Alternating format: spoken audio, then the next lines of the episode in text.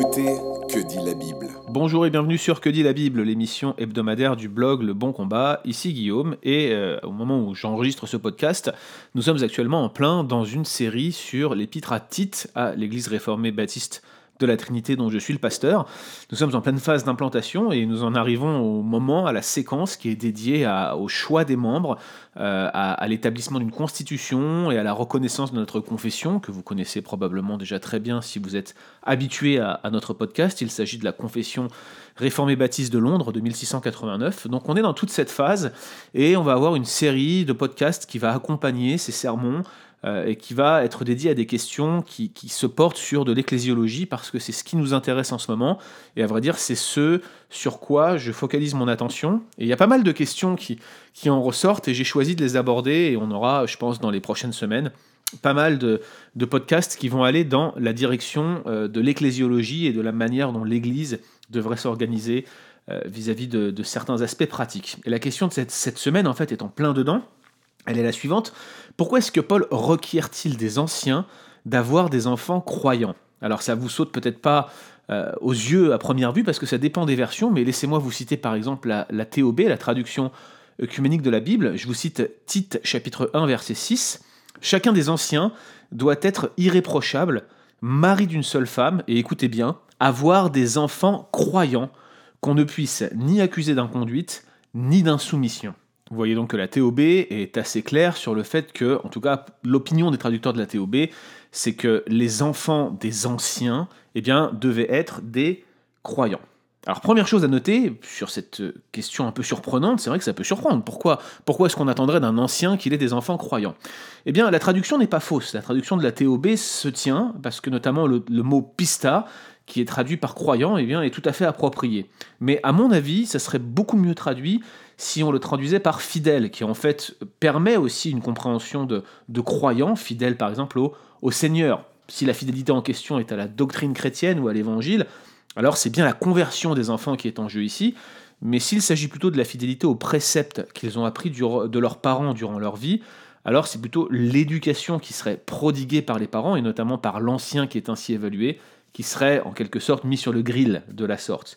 Donc la question c'est plutôt cette fidélité, ce pista, finalement, est-ce que c'est une référence à une fidélité à l'évangile ou à la doctrine chrétienne en général, ou bien est-ce que c'est une fidélité aux préceptes, à l'éducation qu'ils ont appris de leurs parents? Eh bien moi j'opte plutôt pour la deuxième option, parce que dans le contexte, notamment ce contexte qui est une liste de critères dans Tite, eh bien on cherche à évaluer en fait un ancien et pas directement sa progéniture.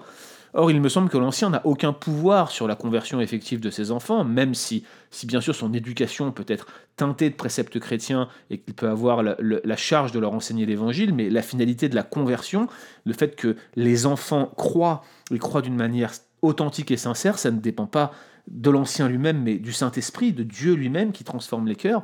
Par contre, l'éducation, je dirais que c'est la démonstration de sa capacité à diriger sa propre famille. Or, au travers du résultat de son éducation envers ses enfants, on peut discerner s'il est capable de bien diriger sa propre famille et donc d'être un bon candidat ancien.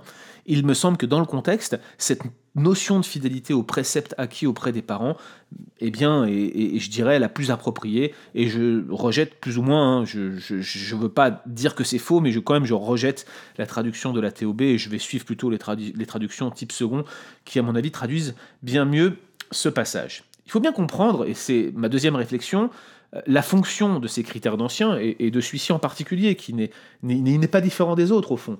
Le contenu des listes, euh, qui ne sont pas si différentes, même si en apparence il y a des petites différences entre Tite et Timothée, mais le contenu de ces listes euh, n'est pas distinctivement chrétien. Ce sont plutôt des critères basiques, des critères de bon sens, je dirais même des qualités qu'on attendrait de tout responsable. L'Église de Crète était jeune, et Paul, il veut simplement s'assurer que, à minima, les responsables sont des gens décents, qui respectent les enseignements de base du christianisme et, même de la société séculière, bref, qui présentent bien des gens qui se conduiront correctement et qui ne saliront pas la réputation de l'Église. Ce sont donc avant tout, je dirais, des critères de représentativité avant d'être des critères moraux. D'ailleurs, vous avez référence dans les deux listes parallèles la capacité de l'ancien à enseigner, vous voyez que cette capacité à enseigner n'est pas strictement un critère moral. On veut voir s'il va être capable de prendre soin de l'Église, s'il va être capable de remplir la fonction qu'on attend de lui. Ça ne veut pas dire que ces listes ne contiennent pas de critères moraux, elles en ont, mais ces critères moraux sont projetés sous l'ordre de la représentation.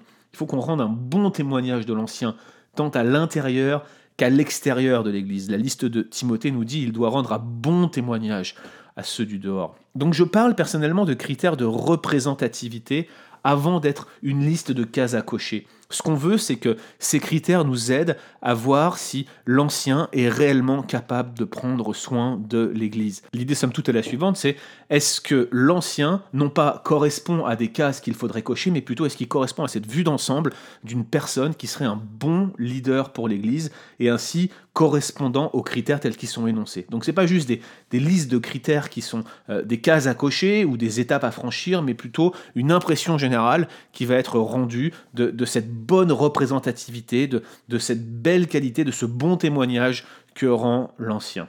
Alors, comment comprendre au sein de cette liste de critères ce critère spécifique qui porte sur la fidélité des enfants? Comme je le disais, c'est le comportement des enfants plutôt que l'existence d'une foi authentique qui est en jeu ici. D'ailleurs, il me semble que Paul spécifie des exemples concrets de comportements disqualifiants des enfants, à savoir la rébellion, et la débauche. Or, ce qui est assez drôle, et c'est pas vraiment drôle, mais qui est frappant, je dirais, dans le texte, c'est que la rébellion et la débauche semblent être des caractéristiques des faux docteurs auxquels les anciens, dans l'épître de Tite, doivent fermer la bouche. On a l'impression que finalement, euh, l'idée, c'est qu'on euh, mette en avant des anciens qui n'auront pas dans leur propre famille des gens qui se comporteraient comme ces faux docteurs et ainsi se, se tireraient une balle dans le pied en ne pouvant pas être de ceux qui fermeraient la bouche à ces faux docteurs. Or, cette fidélité et obéissance des enfants, euh, je l'ai dit, elle est objectivement la conséquence de l'éducation éprouvée qu'ils ont reçue. Alors là, peut-être ça va vous faire réagir. On peut avoir des parents qui ont très bien éduqué leurs enfants, et les enfants, ça ne les empêchera pas de faire n'importe quoi ensuite. C'est vrai. Première remarque avant d'aborder ce sujet-là, c'est que ce texte ne dit pas que l'ancien doit obligatoirement avoir des enfants ou que ceci est un âge particulier. C'est le même genre de question que se posaient ceux qui, sur le critère de mari d'une seule femme, comprenaient qu'on ne pouvait pas confier le rôle d'ancien à un célibataire. C'est faire dire au critère ce qu'il ne dit pas, c'est faire une lecture littérale du critère qui, ne, tient pas compte de l'intention de ces critères. La question enfant jusqu'à quel âge, elle est parfois posée à des gens qui, sont candidats au, au rôle d'ancien et à qui on refuse ce rôle sous prétexte qu'ils auraient un enfant qui vivrait dans le scandale, par exemple, et ils estiment que l'enfant n'est plus leur responsabilité. Il ne s'agit pas juste, encore une fois, d'une case à cocher en disant mon enfant il se tient correctement ou mon enfant ne se tient pas correctement. Il ne s'agit pas simplement d'écarter une personne parce qu'elle aurait un enfant qui se comporterait n'importe comment. La question c'est en quoi l'éducation du candidat au rôle d'ancien a joué dans cette attitude qu'on a aujourd'hui et qu'on constate dans la vie de cet enfant, et ce, quel que soit son âge. Parce que l'idée c'est ça, c'est que toujours dans la même logique que le critère homme d'une seule femme sur lequel on a fait un autre podcast, eh bien l'ancien doit être au-delà de tout reproche dans la manière dont il vit sa vie de chef de famille. On ne veut pas que ses enfants, quel que soit leur âge, puissent servir de point d'appui à une attaque contre un ancien, contre l'Église, mais surtout on, est conscient que le foyer c'est le lieu où en fait le caractère, le leadership d'un homme va se révéler sous son véritable jour. Et c'est bien l'éducation du chef de famille qui est en jeu ici. Et il ne s'agit pas d'une sorte de critère couperet euh, qui serait juste sur la base de l'attitude isolée d'un enfant, un, truc un peu inconséquent par rapport aux exigences de Dieu. Ça n'aurait aucun sens en fait avec ce que, Paul, ces critères de bon sens qu'il cherche à mettre en place en fait.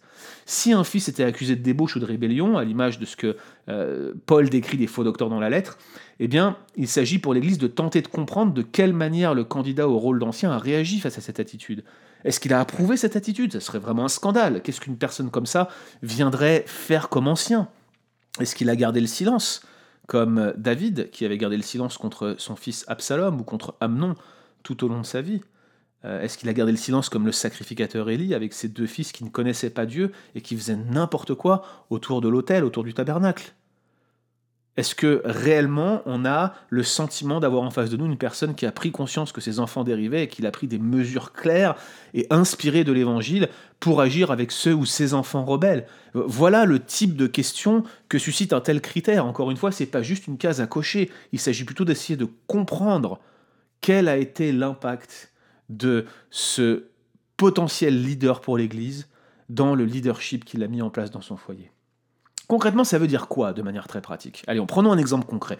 Devrions-nous exclure du pastorat ou de l'anciennat un homme qui, par exemple, aurait été obligé de mettre un fils ou une fille sous discipline d'église? Alors, même si chaque cas est particulier, il me semble que dans un cas un peu comme celui-ci, l'homme en question est ce que la liste de critères appelle irréprochable. Il a fait ce qu'il devait faire. Le critère vise plutôt à exclure ceux qui ont une responsabilité directe ou indirecte dans l'égarement de leur progéniture ou qui peuvent prêter le dos à la critique ou à l'accusation d'éventuels adversaires. Ici encore, comme sur beaucoup des critères que nous évaluerons dans les semaines à venir ou sur des questions ecclésiologiques de ce type, il convient donc de faire preuve de contextualisation et d'équilibre. Retrouvez d'autres épisodes sur www.leboncombat.fr.